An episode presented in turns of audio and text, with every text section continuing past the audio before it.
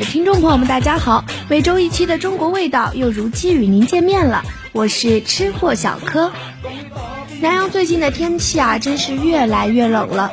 走在街上，感受着迎面扑来的刺骨寒风，此时心里最想做的，肯定是和同学们围在一块儿，中间放着一个热气翻滚着的火锅炉子。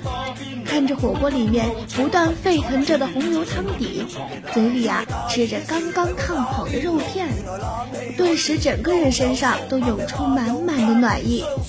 说到火锅，同学们脑海里最先想起的肯定是火辣辣的重庆火锅了，现吃现烫，麻辣鲜香，油而不腻，简易除湿，最适合山川的湿冷气候。现在啊，已经发展为鸳鸯锅。麻辣清淡分开，各取所需，老少皆宜，是冬天饮食的佳品。那么我们今天就要来和大家一起说一说这冬日的中国味道——火锅。火锅呀，是中国独创的美食，起源地为四川自贡，到了泸州有了改良，在传到重庆的时候已经发扬光大了。当时的重庆是水陆交通的要道，比起泸州来说大多了。吃火锅这种习俗沿袭而下，传到重庆以后就有了一番变革。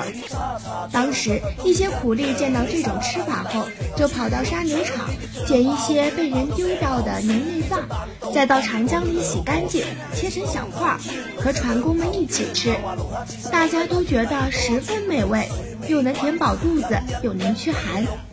再后来，就有人干脆用两个箩筐，一头放些牛杂小菜，一头放一泥炉子，用一口分了格的大洋铁盆放在炉子上，盆内沸腾翻滚着一种又麻又辣又咸又香的卤汁。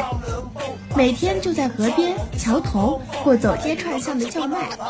于是这些船工苦力们也不再自己生火煮了，每人各定一格，即烫即吃，直到吃饱为止。还花不了多少钱，既经济又方便，还能增加热量。除了那些苦力外，还有不少人来吃呢。一直到民国二十三年，才有人把它搬进了小饭店。把这些弹头啊移到桌上，泥炉子是依然，只是将分了格的铁盆换成了赤铜小锅。卤汁、蘸汁由食客自行配合，以求干净而适合众人的口味。慢慢的。这种小饭店越开越多，在重庆对岸江北的一条街上，几乎全都是这种饭店，并且吃的人啊也是相当的多。这就是重庆毛肚火锅的起源。后来人们为了记住这些吃法是从小米摊传过来的，就干脆把这条街称作了小米街。所以现在许多的书上都说四川的火锅发源于重庆江北，但事实却是源于泸州，在重庆发展开来的。火锅一般而言呢，是以锅为器具，以热源烧锅，用水或汤烧开，来涮煮食物的一种烹饪方法。同时，也可指这种烹饪方式所用的锅具。火锅的特色是边煮边吃，火锅是锅，本身具有保温效果。吃的时候，食物仍然热气腾腾，汤料合一。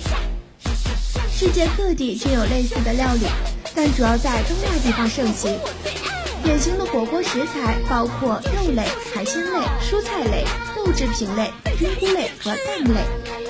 将它们放入煮开的清水或特制的高汤锅底中烫熟食用。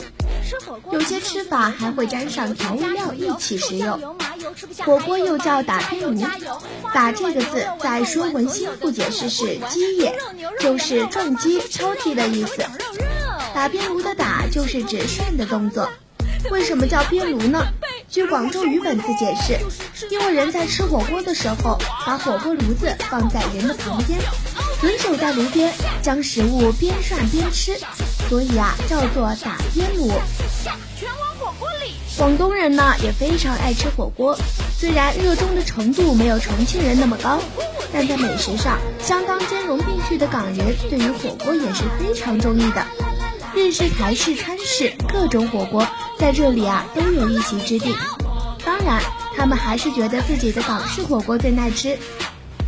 港式火锅有点类似于我们这边的砂锅，注重汤底的鲜香，有各色配好料的锅底。从菜单上看起来就是色彩缤纷的，在涮菜上和豆捞的涮菜比较类似，制作精细。除了海鲜和牛肉羊，还有各色的丸子，非常丰富。广东人的菜式呢，大家都是知道的，非常精致。所以冬季严寒的时候围炉而食，广东人啊是非常非常热衷于火锅的。广东俗称火锅叫做打边炉，是广东人吃的艺术之一。外省有类似的火锅菜，但打边炉与一般的所谓火锅不同，火锅是坐下来吃，而打边炉是站着吃的。火锅用的是金属器具，中间烧木炭，而打边炉是用瓦罐，而它的筷子呢也是竹制的，而且特别长，差不多比普通的筷子要长到一倍呢，便于人们站立膳食。这样一看，是不是另有一番情趣呢？如果大家有机会的话，一定要去广东欣赏一下这奇妙的景色。随着社会文明的进步，一些老的饮食特点也有所改变。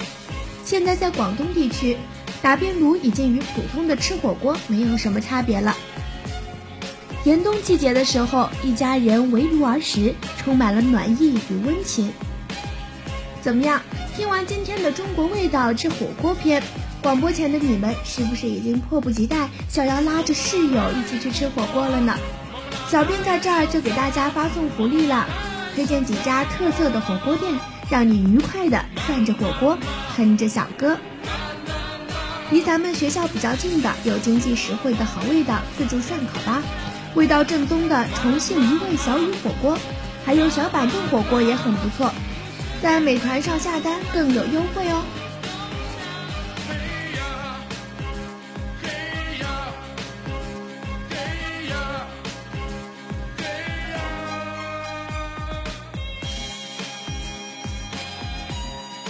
好了，今天的中国味道到这里就要和大家说再见了，欢迎下期继续收听，我是吃货小柯，咱们不见不散哦。本期编辑邓晶晶，播音员王珂。